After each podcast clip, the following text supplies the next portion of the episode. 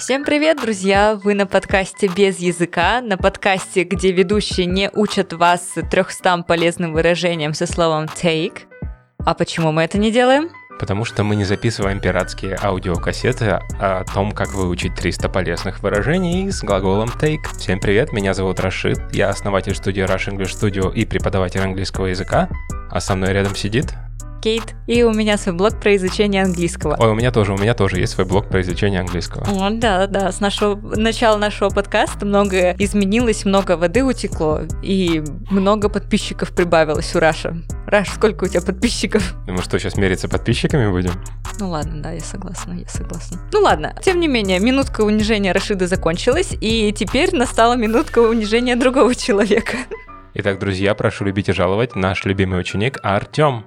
Всем привет. Привет, Я Артём. знаю только одно применение глагола take. Заберите меня отсюда, пожалуйста. А почему это значение, Артем? Ну, Либо take me hard. Ну ты должен был сказать, что ты хочешь уехать. Ну, Как бы можно взять меня еще просто. Кто-нибудь. Окей, Ладно, это мы вырежем. Конечно. Конечно, я хочу уехать, естественно, как и большинство здравомыслящих жителей этой страны. Ой, я не согласна с таким заявлением. Вот я не согласна. да. Ну и, конечно же, Тем, прежде чем тебе куда-то уехать, тебе нужно будет сделать одну из главных целей нашего подкаста. Какую? Сдать экзамен, IELTS, про который у нас был отличный выпуск прошлый. Но мне кажется, мы не дораскрыли тему IELTS, потому Да, что в прошлый раз к нам заходила Катя, подруга нашей Кати, Нет, мы же договорились, что я Кейт, а она Катя. Екатерина, Она Екатерина, да. Я, я думаю, даже по отчеству. Андреевна.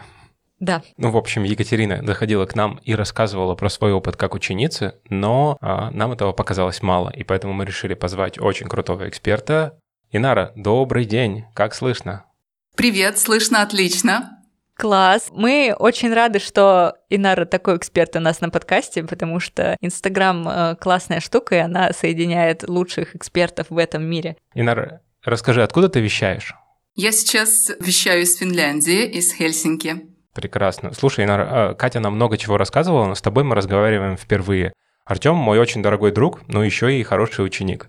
И просто так его отдавать кому попало не хочется. Расскажи, почему Артема мы должны отправить к тебе учиться, а не к какому-то другому эксперту?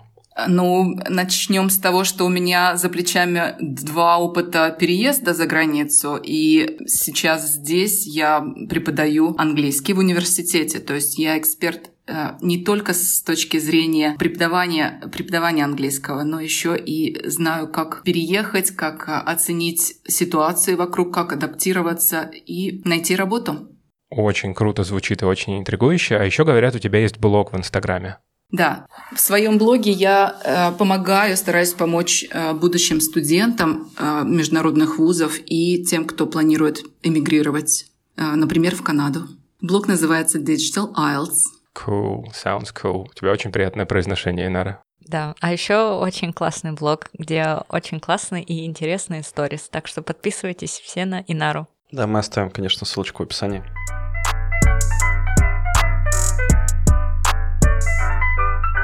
Инара, слушай, такое дело. Мы с Катей ужасные профаны, потому что мы вот все эти кембриджские экзамены знаем только с точки зрения классических CAE, CPE, PET-CAT.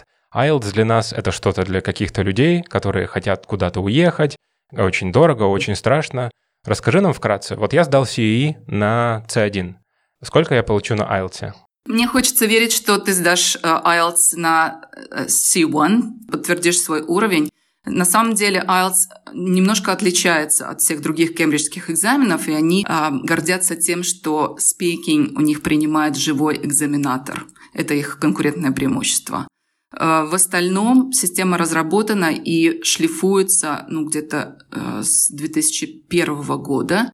Это экзамен, это, в общем-то, большой-большой бизнес э, для Cambridge Assessment English и, в общем-то, для других эм, стейкхолдеров. Э, IELTS – это международный экзамен.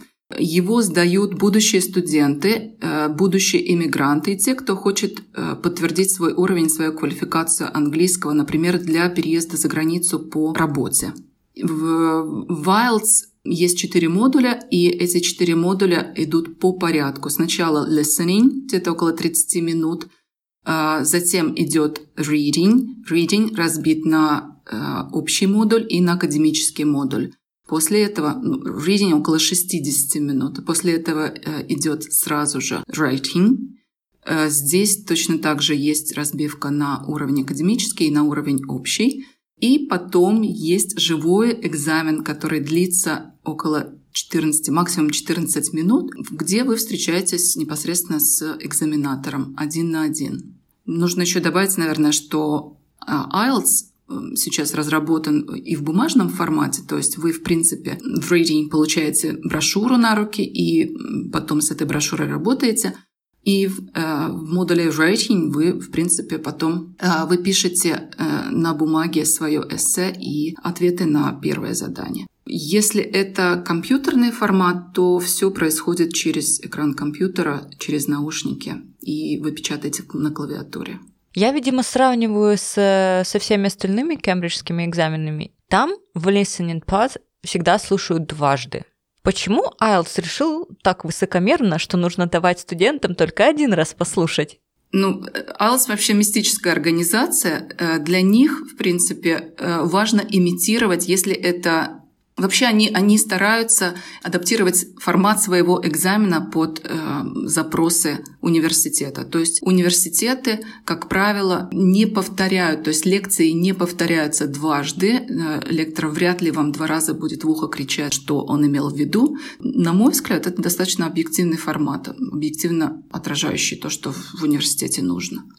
То есть это, правильно ли я понимаю, это приближено к реальным условиям, и они ставят тебя в такие условия, чтобы реально проверить навыки? На самом деле маркетинг идет такой, что IELTS — это экзамен, который адекватно э, оценивает уровень будущих студентов. Подковерные игры мы не берем в расчет, но они есть. То есть есть э, моменты, которые в э, экзамене IELTS ну, вызывают небольшие сомнения, вызывают скептицизм, критику, но, может быть, мы об этом не будем говорить или будем говорить чуть позже.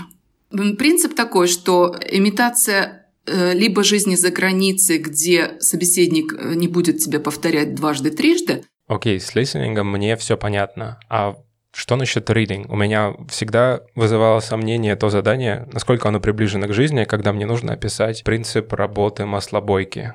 Или как в предыдущем выпуске Катя нам рассказывала, что там, и ей на экзамене нужно было бы, ну, нужно было описывать типы, виды жаб, что-то типа такого. Или анатомию жаб. Да. Но в reading есть совершенно разнообразные тексты. И, и как я уже сказала, reading э, различается по модулям. То есть для тех, кто эмигрирует, э, для них вряд ли э, будут даваться такие приближенные к академическому формату тексты.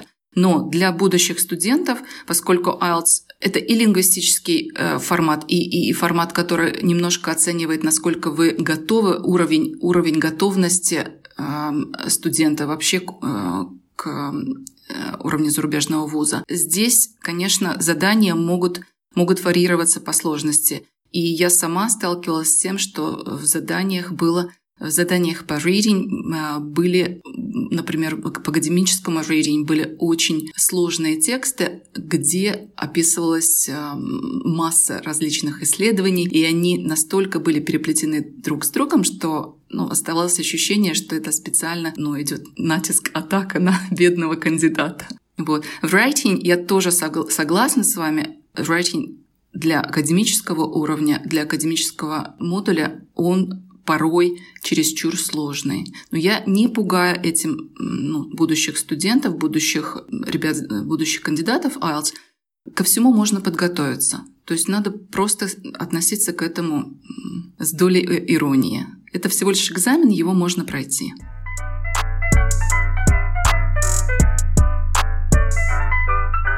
У меня еще вопрос э, по применимости вот все-таки general и academic форматов так как я еще не до конца, скажем так, выбрал свой путь, если я, допустим, сдал академик экзамен, а мой, допустим, потенциальный работодатель, к которому я иду в обход университета, требует general, подойдет ли ему мои результаты академик экзамена? И, может быть, наоборот.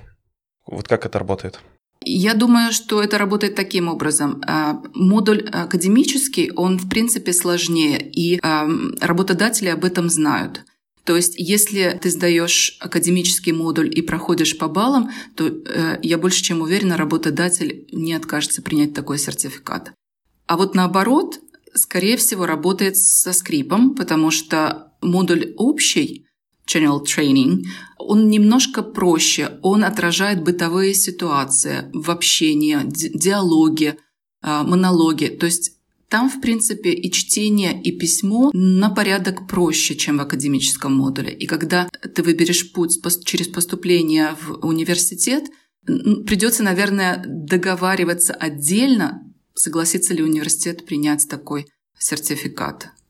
Ну, мне кажется, университеты в данный момент, в момент коронакризиса, они, в принципе, у них гибкая политика. Если у них небольшой конкурс на место, они могут рассмотреть э, и general training. Но лучше, лучше перестраховаться и все-таки э, забронировать IELTS Academic. Инара, скажи, как ты думаешь, Предыстория. Я в ТикТоке смотрела видео о том, что сейчас самое время поступать в международные университеты, и как раз-таки из-за коронакризиса. Мол, они берут ну, там были слова типа, ой, они берут почти всех, давайте все идем вместе сдавать, если у вас семерка, то все, вам, как говорится, все дороги открыты, вас везде заберут именно из-за того, что сейчас поток студентов снизился. Так ли это? 200% что это э, дешевый, дешевый маркетинг, потому что сейчас поток студентов, наоборот, э, повысился, и я вижу это по вузам США, я вижу это по собственному вузу в Финляндии, где поток студентов где-то 15 человек на место. И это не самый топовый, ну, как бы вуз э, в Финляндии, то есть это где-то в десятке, но тем не менее. Поток студентов повысился именно потому, что в прошлом году многие студенты из-за неопределенности, связанной с коронакризисом в марте, они отложили вот эти мечты, они отложили ну, как бы сбережения на то, чтобы э, через год попробовать вновь поступить. И сами понимаете, если обучение платное, никто не хотел бы променять ценные лекции с преподавателем формат вопрос-ответ вживую да, на онлайн-формат, который на тот момент не всем был понятен и знаком. Сейчас, конечно же, уже все привыкли, но тем не менее повысился, повысился интерес к живым лекциям, и их все ждут с нетерпением. То есть, продолжая мысль, те, кто отложил мечты о поступлении, все поступают сейчас. И получается, что конкурс увеличивается, он, поток людей на одно место он практически двойной.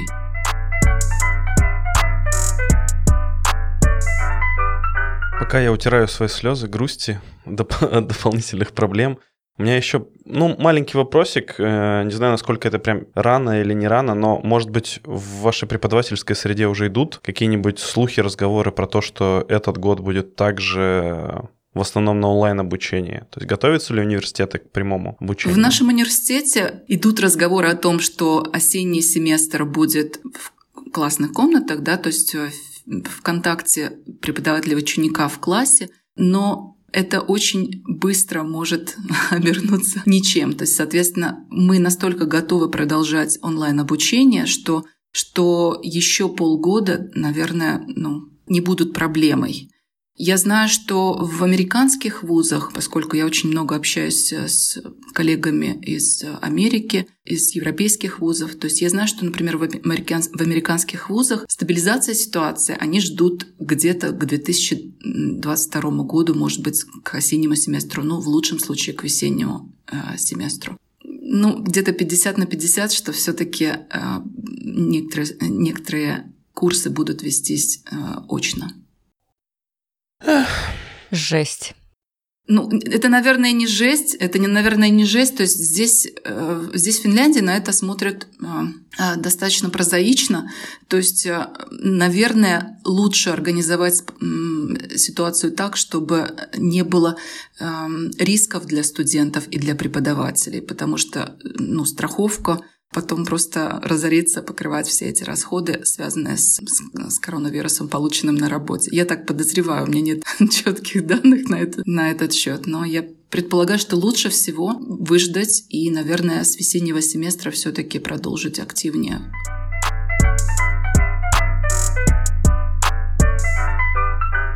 Понятненько. А давайте вернемся еще немножко к IELTS, потому что у нас столько вопросов про этот огромный экзамен. И когда мы обсуждали э, образование за рубежом и в целом, там прозвучала такая мысль, что нужен какой-то балл, там семерка и так далее. И мы уже в прошлом выпуске говорили о том, что в IELTS есть девятибальная шкала. И у нас с Катей возник глупый вопрос. Может ли получиться так, что я сдам speaking на 9, а writing на 6?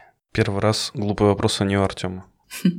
Но если Артем знает ответ, он может предположить. Я э, думаю, что speaking на 9 — это уже достаточно хороший уровень. И человек вот с таким уровнем да, на шестерку, он, скорее всего, уже имеет зачатки лингвистического понимания. И на шестерку может сдать, если совсем уже будет игнорировать все правила написания эссе. На девятку, как правило, speaking на девятку, то есть там настолько хорошо выстроенный ответ, что у человека ну, априори есть логика ну, как бы в разговоре на английском языке. Эту же логику он вполне с успехом себя может применить и в writing. Наверное, реальное, реальное соотношение, те ребята, которые сдают э, впервые, к примеру, если Артем еще не сдавал ни разу IELTS, я думаю, что реальное соотношение это, возможно, шестерка и семерка с половиной. Надо, наверное, тестировать, прежде чем говорить так голословно. Опять же, возвращаясь к формату, я никогда не понимал критерии оценивания, потому что на условных э, экзаменах с фиксированным уровнем CE, CPE, там градируют, там есть градация по сложности вопросов. То есть на pet, на уровне B1 тебя спросят What's your favorite pet? А на C2 тебя спросят Global problems in your home country. А я думала, ты сейчас скажешь, на CPE тебя спросят What's your favorite CPE? What's your favorite CPE? Да, вот, а, а на IELTS меня спросят, what is your favorite gadget? И как я покажу уровень C2, когда меня спрашивают про какую-то очень простую штуку? Полезешь внутрь этого гаджета про процессор расскажешь. Да, или типа мне нужно говорить как э, лорд британский, чтобы правильно ответить на уровень 9 баллов. Мой слуга — это мой гаджет. Я думаю, что как лорд не нужно говорить. Для всех, наверное, ну, желанный балл — это девятка. Но объективно для университетов семерки, как правило, достаточно. Э, многие университеты чуть ниже уровнем э, в Европе, они ну, обуславливают где-то 6,5, 7. Университеты американские просят больше семи, да, то есть они в какой-то степени могут удовлетвориться и семеркой, э, но семерка это будет минимум. Они все намекают на то, что чуть больше семи, семь плюс это было бы преимуществом при поступлении. Если, если касаться, касаться критериев оценки IELTS, то э, в них очень все четко прописано. То есть на каждый из навыков свой четкий набор критериев. И если мы говорим о speaking, то сам экзамен, сам формат экзамена выстроен так, что очень многополюсно проверяет твой английский язык. То есть там есть три части. В первой части это, я ее называю такую игру в снежки. Экзаменатор разогревает кандидата, дает такие легкие, достаточно легкие вопросы. Кандидат отвечает не совсем развернутыми предложениями, но одним, двумя, тремя предложениями, в принципе, разогревается. Задача понять, на какой из тем у человека затык. То есть это очень динамичная первая часть. Один, максимум два вопроса по одной теме, и дальше экзаменатор плавненько переходит к другой теме, и темы могут быть совершенно полярные. От погоды до праздников, от работы до, до любимых видов спорта и так далее. Первая часть, она проверяет, насколько э, у кандидата широкое понимание и широкий вокабуляр. После этого дается возможность уже перейти к монологической речи. И там в течение двух минут э, вытягивается из кандидата ну, все, что он знает по, по, определенному, по определенному вопросу. После этого тема второй части может продолжаться, как правило, в третьей части, но там как раз в третьей части и, и варьируется. Если экзаменаторы. Экзаменаторы очень подготовленные специалисты, как правило, носители языка. Если экзаменатор считает, что уровень студента ну, где-то в районе 7 баллов из 9, да, ему нужно подтверждение. И дальше в третьей части он может задавать чуть более абстрактные вопросы. Здесь получается, что Э, начало третьей части может показаться вам рывком в сторону вопросов, которые, ну и на русском-то языке вряд ли обдумывал, имел, имел такое счастье обдумать. Могут спросить про лидерские качества, как э, был ли ты свидетелем того, как э, вокруг тебя эти лидерские качества применяются, для чего они нужны. То есть развивают тему на более абстрактном уровне. И, и это показывает, ну или дает возможность тому кандидату, который метит на более высокий уровень, ну, развернуться и показать себя во всей красе. То есть получается, когда мы идем к концу спикинга, и я чувствую, что меня экзаменатор валит, это хороший знак. Это очень хороший знак. Философствование начинается. Не нужно бояться. Обычно э, кандидаты, которые выходят на семерку на спейнинг, получают, в принципе, удовольствие от общения. И многие, э, для многих вот эти 11-14 минут живого общения — это как ну, окно в Европу, которое хочется открыть. Да, то есть разговор с экзаменатором не оставляет ощущения, что тебя просто заваливают. Они ну, тонкие психологи, они они разбивают лед, что называется, в самом начале, и это уже превращается в что-то под, подобное беседе. То есть очень доброжелательно, как правило, как правило, очень доброжелательная атмосфера, и, в принципе, кандидат имеет возможность развернуть ответ. Что, собственно, я и рекомендую делать. Экзаменатор — это не, а, не какой-то прям суперский авторитет. То есть с ним можно и нужно спорить. Окей, okay. мы сейчас говорим про высокие оценки. А кому нужны низкие оценки на IELTS? Ну, я понимаю, что шкала-то существует, но вот кто-то сдает на тройку. Куда эта тройка пригодится? Уборщиком. На тройку нет смысла, ну, как бы готовиться, потому что сам по себе экзамен, не забываем на секундочку, что он дорогой, то есть готовиться к нему нужно с ответственностью тройка на экзамене, наверное, не поможет ни в чем. То есть сертификат не даст тебе возможность переехать в Канаду, но с тройкой, то есть тройка это просто ниже плинтуса. Но если мы говорим, допустим, о об миграции в Канаду, я знаю э, такие случаи, когда пятерка, наверное, четверка с половиной еще нет, но пятерка, пятерка с половиной общего балла по IELTS, а он высчитывается, да, как средняя арифметическая по всем, по всем секциям IELTS. Пятерки, пятерки с половиной было достаточно, чтобы зайти в программу, иммиграционную программу. Я подписана на какой-то канал IELTS Speaking что-то или что-то подобное. И там очень часто выставляются видео либо 9.0, либо 5,5. Вот такой вот разброс. Я не знаю почему, но, видимо, как раз-таки из-за того, что есть возможность уехать в Канаду, некоторые люди просто, ну, ладно, что, пятерка с половиной хватит. У многих преподавателей IELTS есть большие претензии к тому материалу, который выставляется в открытый доступ в интернете. То есть здесь реально нужно включать критическое мышление и смотреть, читать критерии оценки и научиться разбираться в тонкостях этих критериев оценки. То есть преподаватель IELTS знает, что э, где, эм, скажем, эссе раскрывает все, всю аргументацию плавно, да, отвечает на вопрос, развивает тему то есть где, где кандидат применяет адекватный пример и умеет э, ну, как бы гибко в нужном месте вернуть этот пример и сделать соответствующие выводы в рамках задания. Вот. А где это задание просто не раскрыто? Ну, через одно-два предложения остается ощущение недосказанности. И когда ну, кандидаты читают такие эссе в открытом доступе, всегда нужно немножко, как это называется, делить на два. Смотреть uh, with a pinch of salt, то есть смотреть немножко критично на все это. Девятка, если указывается, что это примерно девятку, то, наверное, я бы сказала, что это маркетинговый ход.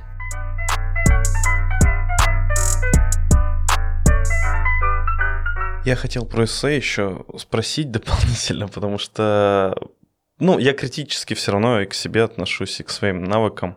Покопавшись в себе, я подумал, что я достаточно давно не писал ничего такого. В принципе, даже там не то, что с универа, а со школы, наверное. Правильно излагать свои мысли я могу в голове. А на бумаге достаточно давно этого не делал, даже по-русски. Как мне тогда в данной ситуации быть, если у меня даже, допустим, с эссе по-русски будет плохо, как мне это все на английский делать? Да, не забывай, э, Артем, что здесь еще есть критерий времени, да, то есть есть э, прессовка по времени. Весь экзамен writing, если мы говорим о, о письме, да, он длится 60 минут. В нем два задания. Если ты выбираешь академический модуль, задание достаточно серьезное. Первое задание попросит тебя описать какой-то визуальный контент. Это может быть график, диаграмма, карта. На него рекомендуется отводить 20 минут. Ты можешь по-русски составить связанное описание карты или диаграммы за 20 минут. Это нужно тренировать. Я думаю, что можешь после определенной системы подготовки. 20 минут ты потратил на первое задание, 40 минут остается на второе задание. То есть эссе нужно написать не только полностью грамотно, адекватно раскрыв топик, но и за 40 минут уложиться. Если ты не успеваешь дописать, ну, не знаю, концовку, да, оставляешь эссе недописанным, предложение недописанным, даже просто точку не поставишь, экзаменатор может счесть это незаконченным эссе, и балл не поднимется выше пяти с половиной, если, если даже ты очень неплохо написал.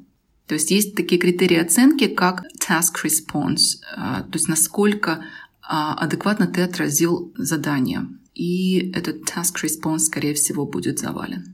А вот еще такой вопрос. Это все как бы как будто бы субъективное решение, потому что все уходит на волю экзаменатора. Да, очень большие критерии и так далее. Но в других экзаменах есть тестовая часть. Ну вот, например, Use of English. Где Use of English Wilds?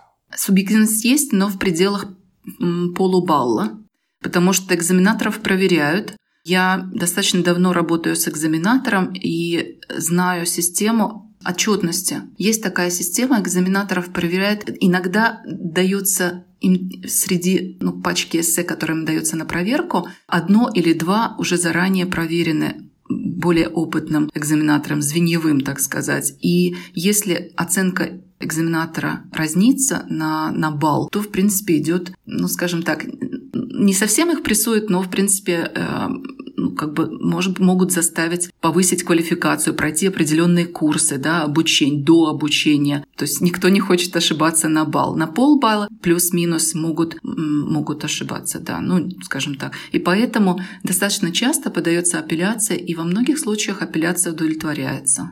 А ниже она может быть по факту? Ну, апелляция потом. Заниженная, ты имеешь в виду заниженная оценка, да? Подал на апелляцию, и в итоге проверяющие подумали, а, нет, тебе все равно даже много поставили, давай на полбалла. Нет, нет, вниз они не спустятся. Они могут поднять, ну, ну, по данным моим, где-то на полбалла могут поднять. Ну вот, я, да, я это имел в виду, что это не как судебная система в России. Ты подал апелляцию и сел еще больше. Да, и ждешь. Или ЕГЭ. Ну, по деньгам немножко попадаешь. Если балл не изменяют, соответственно, деньги, выплаченные за подачу апелля... Э, апелляции, не возвращаются. А это еще это платно? Это платно. То есть э, в этом как раз и есть недочет экзамена, когда человек, который заплатил достаточно большие по меркам этого человека деньги за сдачу экзамена, получает на руки ну, такой тоненький сертификат, нет обратной связи практически никакой развернутой, да, такого фидбэка. Процесс апелляции вот такой вот ну, как раз ни, никак не зависящий от воли студента, от воли кандидата. То есть это ты платишь еще за то, чтобы твою работу заново проверили, по факту? Да, ну потому что ты платишь за время экзаменатора. Похоже на то, как я сдавал на права, на водительские права. И у меня, кстати, есть э, еще один очень похожий на этот вопрос. Когда я сдавал на водительские права, у нас была такая синяя толстая книжка, которую на два раза прорешаешь, и тест прям идеально получается сдать в ГИБДД.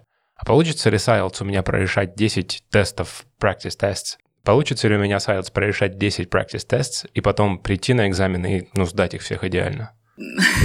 Хочется верить, что получится. У Уэллс есть официальные книги для подготовки, издаются с, с определенной регулярностью. Но ложка дегтя здесь такая, что очень часто то, что пишется в этих учебниках, все равно не соответствует э, уровню сложности экзамена реального. Да, ну а кому верить? Ну, себе прокачивать мускулы и, и 10, 10 экзаменов подряд из книги это уже, уже большое достижение. Желательно, чтобы эти эти эссе, эти задания по writing были проверены более или менее грамотным преподавателем, тем, кто работал или работает с IELTS. По крайней мере, хотя бы тем, кто хоть раз сдавал экзамен сам. Ой, по поводу сдачи экзамена. Инара, подскажи, пожалуйста, а можешь ли ты нам дать какие-нибудь три супер вредных совета, как... Ну, давай представим, что мы люди, которые собираются сдавать экзамен, но ничего про, не... про это не знаем. Дай нам три супер вредных совета, пожалуйста. Три супер вредных совета. Обязательно попробовать себя в компьютерном письме. Насколько быстро ты печатаешь. Потому что если, если печатаешь медленно, то, может быть, компьютерный IELTS не для тебя. А, а выбрать уже на стадии, когда ты оплатил, невозможно. То есть э, нужно заранее немножко это понимать.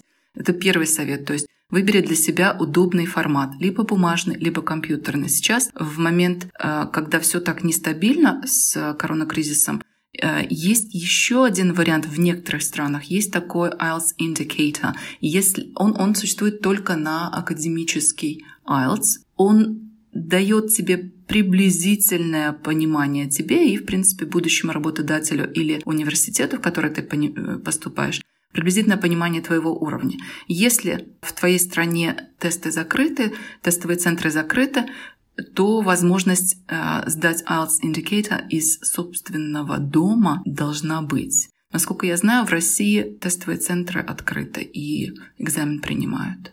Это был второй совет, то есть определись с форматом экзамена и, и начни писать. То есть мне кажется, прокачивать рейтинг нужно в первую очередь. Знай, какой модуль тебе нужен, и если не знаешь, ну, готовься тогда к академическому. В любом случае не проиграешь. И быстрый совет такой, что не заморачивайся по поводу произношения. Главное, чтобы тебя понимал экзаменатор, чтобы ты четко артикулировал, э, старайся избегать пауз.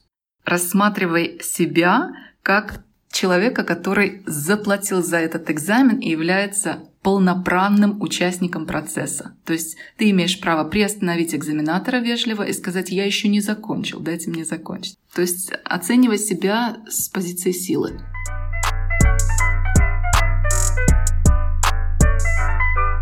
Как побороть волнение? Я аж сам начал волноваться. Как побороть волнение? Ну, заплатил деньги, да, и ты сидишь и думаешь, так, я сейчас двадцатку отдал, а, а, а сейчас я еще ее точно в канал завалюсь, спущу. да, Еще точно за, завалюсь. За подготовку еще столько отдал, сейчас за экзамен. Мгм. И я потом все равно лошара буду. Да никак, ребят. Нужно просто взять себя за шкиряк и пойти, пойти сдать. Когда вы придете в тестовый центр, э, если это физический экзамен, ну, как правило, это он и есть, вы увидите точно таких же ребят, обычно молодые ребята, ну, многим из них, ну, 17 лет, а, 18 лет. В принципе, меня лично это успокаивает. Ну, ты не один там, ты идешь, сдаешь, просто знай процесс, всю структуру, э, имей какое-то представление вообще о компонентах экзамена, пробуй вот эти 10 несчастных тестов, пройди полностью, начиная от listening, заканчивая speaking с кем-то. Есть, есть программы, есть э, приложения, которые помогают тебе развить каждый из навыков. Ты воспользуйся этими приложениями.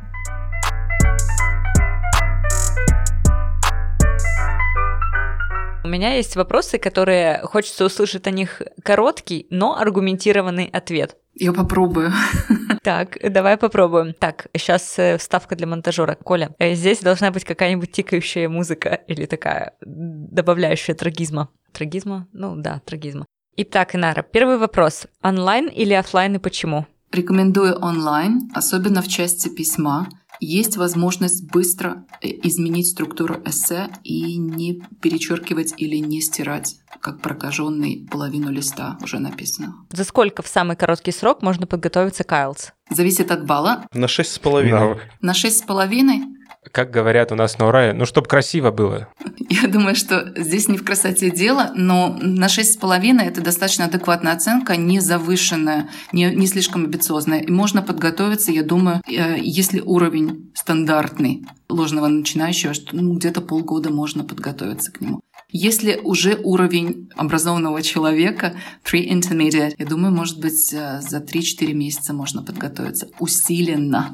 Гарантии никто, ни один преподаватель вам не даст, потому что здесь работа идет на износ с точки зрения ученика. Ну, это прям, да, чувствуется, что это как будто бы я через месяц хочу 200 килограмм поднимать, а сейчас я мешок картошки не подниму. Точно так. Да, я бы хотела послезавтра сесть на шпагат, но мне для этого нужно проделать некоторые телодвижения. Оценки, опыт. Что из них круче для переезда или поступления за границу? Из личного ощущения скажу, что опыт круче. По оценкам, наверное, принимают ну, в началь... на начальные какие-то такие должности, которые оплачиваются средненько. Но если есть опыт и готовность дальше развиваться ну, в короткие сроки, адаптироваться под э, задачи, которые ставит ну, руководство, влиться в коллектив, тогда, конечно, ну, преимущество отдается тем, кто с опытом. IELTS — это твой реальный уровень языка или просто бумажка? Не бумажка, реальный уровень, мне хочется в это верить. Последний вопрос из моего блица. самое большое заблуждение про IELTS? Что можно IELTS можно забежать и сдать на девятку. Это усиленно культивируют центры подготовки, но это не так. То есть амбиции на, на первом этапе сдачи, самого первого экзамена, нужно немножко поумерить. Поймите, какой балл вам нужен, и э, рассчитывайте именно на этот балл. Если получится лучше, прекрасно.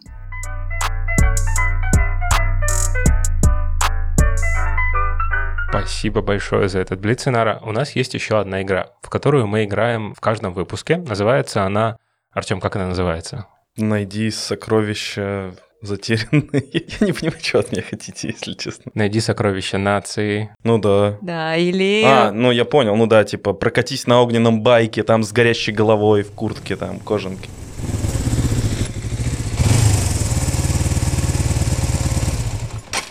Да, стань чародеем, у которого есть свой ученик. Она называется «Половина». Николаса Кейджа. What A, B, C, D. Okay, let's run. Игра «Половина Николаса Кейджа» — это игра, в которой мы задаем один короткий вопрос на тему нашего выпуска, а наш гость с кем-то из нас соревнуется и за 30 секунд пытается дать емкий, но понятный ответ. Мы с Катей полные профаны Wilds, а вот Артем сегодня очень много всего выучил. Поэтому я думаю, что сейчас, Инара, ты поиграешь против Артема, и мы зададим очень простой и понятный вопрос. Я вас ненавижу автоматически, потому что я не, не понимаю, что происходит. Вопрос такой, как сдать выше на один балл, чем твой реальный уровень английского? Кто будет первым? Артем, конечно же, будет первым, да, Артем? Давай, Артем, ready? Ребята, если вы раньше искали в словаре слово «подстава», то примерно вот так оно выглядит. Итак, рубрика «Половина Николаса Кейджа». Артем, как сдать выше на один балл, чем твой реальный уровень английского? Я даже не знаю, как сдать на твой реальный уровень английского для начала. Наверное, максимально готовиться и с холодной головой и iced in your veins. Veins. Не знаю, я, короче... Давайте перезапишем лучше, пожалуйста. Я не Хорошо, очень Артем, готов. давай еще раз. Вы бы предуп... Они не предупредили меня. Мы и Нару не предупреждали. Ну, так... Ну, так я-то вообще не знаю. Мне бы, мне бы хоть на 6 и 34 сотых бы сдать. Так, давай, давай, соберешься и сейчас Хорошо. расскажешь нам. Так, давай еще раз. Ну, можно начать, наверное, с того, что, как и в подготовке к английскому, как я сейчас просто повышаю свой уровень, это системность должна быть подготовки к экзамену, спокойствие, чего мне очень сильно не хватает, уверенность в своих силах, и куда же без удачи, пятачок под язычок и все такое. Прикольно. Слушай, Артем, 20 секунд очень хорошо. Мне понравилось. Красиво и емко. Да, а у меня седые волосы появились теперь. Тут должна быть шутка про голову, да? Про 20 секунд. Все, спасибо. Инара, ты готова? Я готова. Все, замечательно. Итак, 30 секунд. Вопрос. Как сдать выше на один балл, чем твой реальный уровень английского? Я считаю, что теории нужно э, брать по минимуму. Из теории я рекомендую посмотреть внимательнее на критерии оценки и под них уже э, работать. Если ты хочешь на шестерку сдавать, посмотри, что из себя представляет ожидание экзаменатора на шестерку. Потом посмотри, что тебе нужно приподнять до семерки. И на это бей. И именно э, точечно. Э, потому что к экзамену можно и нужно подготовиться. Вот. Дави на практику. То есть пиши, пиши, пиши. И Тайм. мне Прекрасно. Извини, пожалуйста, что мы тебя перебили. Просто 30 секунд.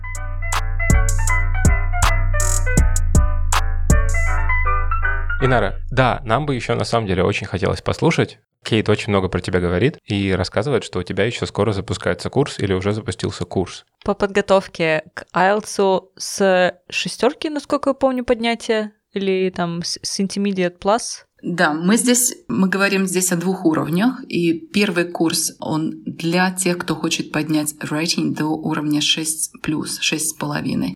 Это первый поток, там мы, в принципе, прогоняем все критерии оценки очень, очень ну, подробно и даем обратную связь.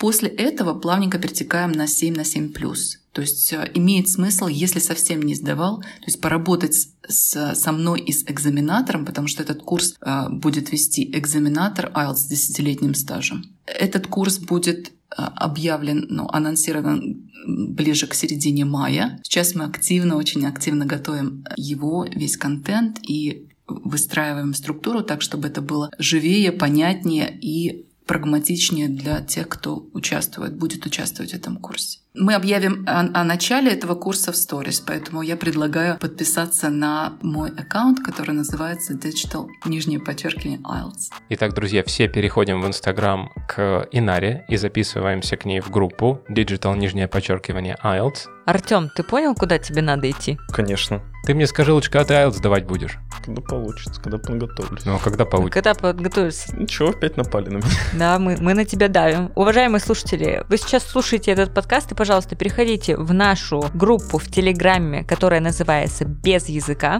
Пишите комментарии Артему с вопросом, почему ты ничего не готовишься, где результаты, Артем? И обязательно подписывайтесь на нашу группу в Телеграме и на наши инстаграмы мой rush.eng. Кейт Трусенг. Бухграм.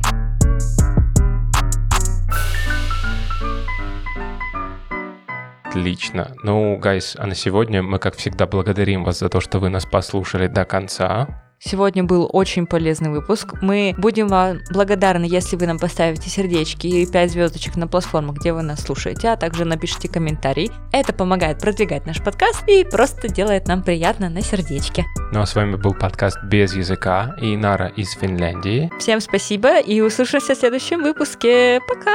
Bye, guys! Расскажи нам вкратце. Вот я сдал CE на C1. Сколько я получу на IELTS? Подожди, тут я должна вставить, потому что последние пять минут говоришь только ты. Ну, вставь. Ну вот я вставляю.